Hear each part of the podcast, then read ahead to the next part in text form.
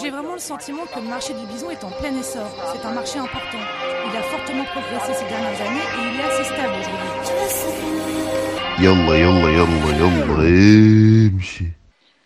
Salut à tous, on se retrouve pour l'épisode 3 de l'œil du bison. Cette fois-ci, le cas d'un joueur du Real, le cas Bale. Et qui de mieux pour nous parler du Real que Bassim? Comment ça Bassim? Bah, Écoute, ça va très bien Yad. Merci de m'inviter sur ton canapé pour l'œil du bison. Et je t'en prie, tu es toujours le bienvenu. Je te laisse euh, nous décrire le contexte, nous faire une petite présentation. On va commencer avec une petite histoire. Voilà. L'histoire de Gareth Bale au, Real, l'histoire assez tumultueuse. Euh, on se rappelle de son arrivée un peu en fanfare en 2013. Grosse signature. Euh, une très belle saison 2013-2014 malgré un temps d'adaptation à, la Liga. joueur décisif, on se rappelle la finale de la Copa del Rey face au Barça où, avec cette chevauchée magnifique et euh, ben, Bartra s'en rappelle encore, où euh, le but décisif en prolongation face à l'Atlético. Premier changement d'été 2014, il revient avec une nouvelle morphologie beaucoup plus musclée. Euh, gros changement au niveau physique, plus puissant, plus de blessures. le cas Bale aura marqué la fin de l'ère Ancelotti.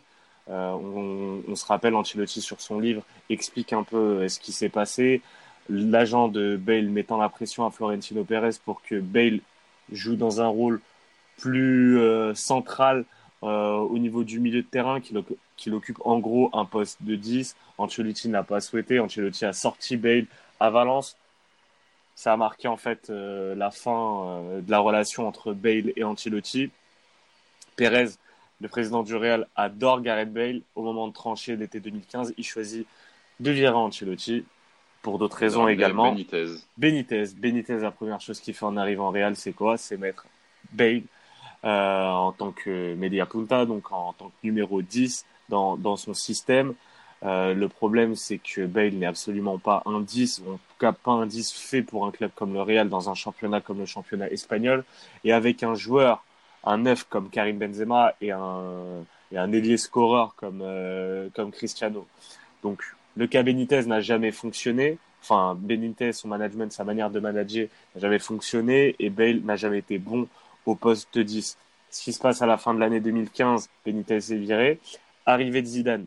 Les premiers mots de Zidane lors de sa conférence de presse euh, d'intronisation, c'est la, la, BBC euh, est, non négociable. En gros, c'est son, trident d'attaque et il, part sur ce trident-là. Cette saison-là, Bale est bon en Ligue des Champions. On se rappelle de son match face à Manchester City notamment. Il tient l'équipe tout seul alors qu'il y avait deux blessés, ouais. Exactement, Benzema est blessé, Cristiano est blessé. Bale répond présent. Finale également, c'est lui qui met la déviation de la tête euh, après le but de, Sergio Ramos face à l'Atlético. Il marque son tir au but également avant de cramper. Euh, et euh, belle saison de Gareth Bale et belle saison de Zidane. La saison d'après, on repart un petit peu sur les mêmes bases, avec cette fois un plus gros euh, effectif, euh, une très belle saison du Real de manière générale, mais par contre, ça a été pour moi le début de la fin de Bale au Real et surtout le début de la fin de la relation entre Zidane et Bale. Classico, euh, retour en 2017, le Real reçoit le, le Barça, Bale revient de blessure, il est tout juste revenu de blessure il impose entre guillemets euh, à Zizou de le mettre titulaire. Zizou lui fait confiance euh, et fait confiance en son état physique, donc il le tente titulaire. Il n'a pas tenu plus de 15 minutes, il est sorti sur, blessure. Zidane ne lui a jamais pardonné ce, en gros, ce, mensonge de, de la part du, du, Gallois. Toute la fin de saison, il sera sur, sur le banc, il rentrera en cours de match, notamment lors de la finale à Cardiff. Donc c'était une finale qui était très importante pour, euh, pour Bale le Gallois. Il est rentré en cours de jeu. Il n'était pas passé loin d'ailleurs de marquer un but. Enfin bref, ça, a entamé le, début de la guerre froide entre Zizou et Bale. Toute la saison suivante, la, dernière de Zizou avant son, départ, Bale est parfois titulaire, parfois, remplacement, parfois remplaçant, souvent remplaçant. Mais là, il surgit en finale de Ligue des Champions face à Liverpool, plante une bicyclette d'anthologie, marque également un autre but. Bon, ça y est plus d'anthologie pour, euh, pour le gardien, Carius on se dit que peut-être Bale va rester, surtout que Zizou est parti, Cristiano est parti. Saison, on arrive à la saison dernière, donc la, saison 2018-2019. La saison, c'est censé être celle de Gareth Bale. Il est censé prendre le lead offensif du Real. Malheureusement, il a disparu. Euh, blessure à répétition, euh, attitude désinvolte un peu, euh, pas forcément de, de problème, on va dire, euh, extra sportif, mais c'est juste une passion pour le football qui, a totalement disparu. Et ce qui nous mène en fait à cette intersaison où le club veut que Bale parte. Son principal allié au club a toujours été Pérez. Même Pérez souhaite le départ du, Gallois. Tout le monde souhaite en fait le départ de, Gareth Bale, sauf une personne, bah Gareth Bale. Gareth Bale ne veut pas partir parce que le salaire est bon, il apprécie la vie apparemment à Madrid et il peut continuer à faire du golf. Mais toi, tu vas lui quand même lui proposer de meilleures options que le Real, plus adaptées à lui. Je t'en prie. Bah écoute, euh, Bale reste un joueur qui est à intrinsèquement le niveau euh, d'un top 5 mondial. Bale est un joueur exceptionnel. Euh, pour moi, son problème, il est surtout lié à l'affect. Sa relation avec les supporters est compliquée, sa relation avec son coach est compliquée, sa relation est maintenant avec le président et avec surtout les autres joueurs du Real est compliquée. Donc moi, mes conseils vont surtout se tourner vers euh, des clubs qui pourront lui rendre cet affect. Je pars du principe qu'aucun club ne va prendre Gareth Bale en transfert sec parce que trop gros salaire, personne ne prendra le risque de l'acheter euh, directement, sauf un club chinois, mais j'écarte cette piste. Je, vais partir sur trois clubs, deux anglais, un club allemand. On va commencer avec euh, le premier club. Pour moi, ça serait un comeback, un comeback à Tottenham. Quoi de mieux que retourner euh, dans le club qui l'a vu grandir, dans le club qui l'a vu faire ses premiers exploits, Tottenham, parce que le Real est actuellement en négociation avec Tottenham, notamment sur le cas Eriksen. Donc ça pourrait facilement rentrer dans, la, négociation. Le, un prêt euh, avec option d'achat pour, euh, le Gallois. L'avantage du coup pour, Gareth Bale, c'est euh, il retourne dans un club qu'il connaît, un club, une structure de club assez adaptée, je pense à lui, parce que euh, l'environnement est plutôt sain. C'est un, club très anglais, je trouve, dans la manière de, euh, gérer, euh, de, dans, la gestion, on va dire, du, management. Et, je pense qu'il pourra avoir une très bonne relation avec certains joueurs, notamment Harry, Kane. L'inconvénient, c'est le salaire, parce que je pense pas que, que Tottenham sera prêt à prendre l'intégralité du salaire du, joueur.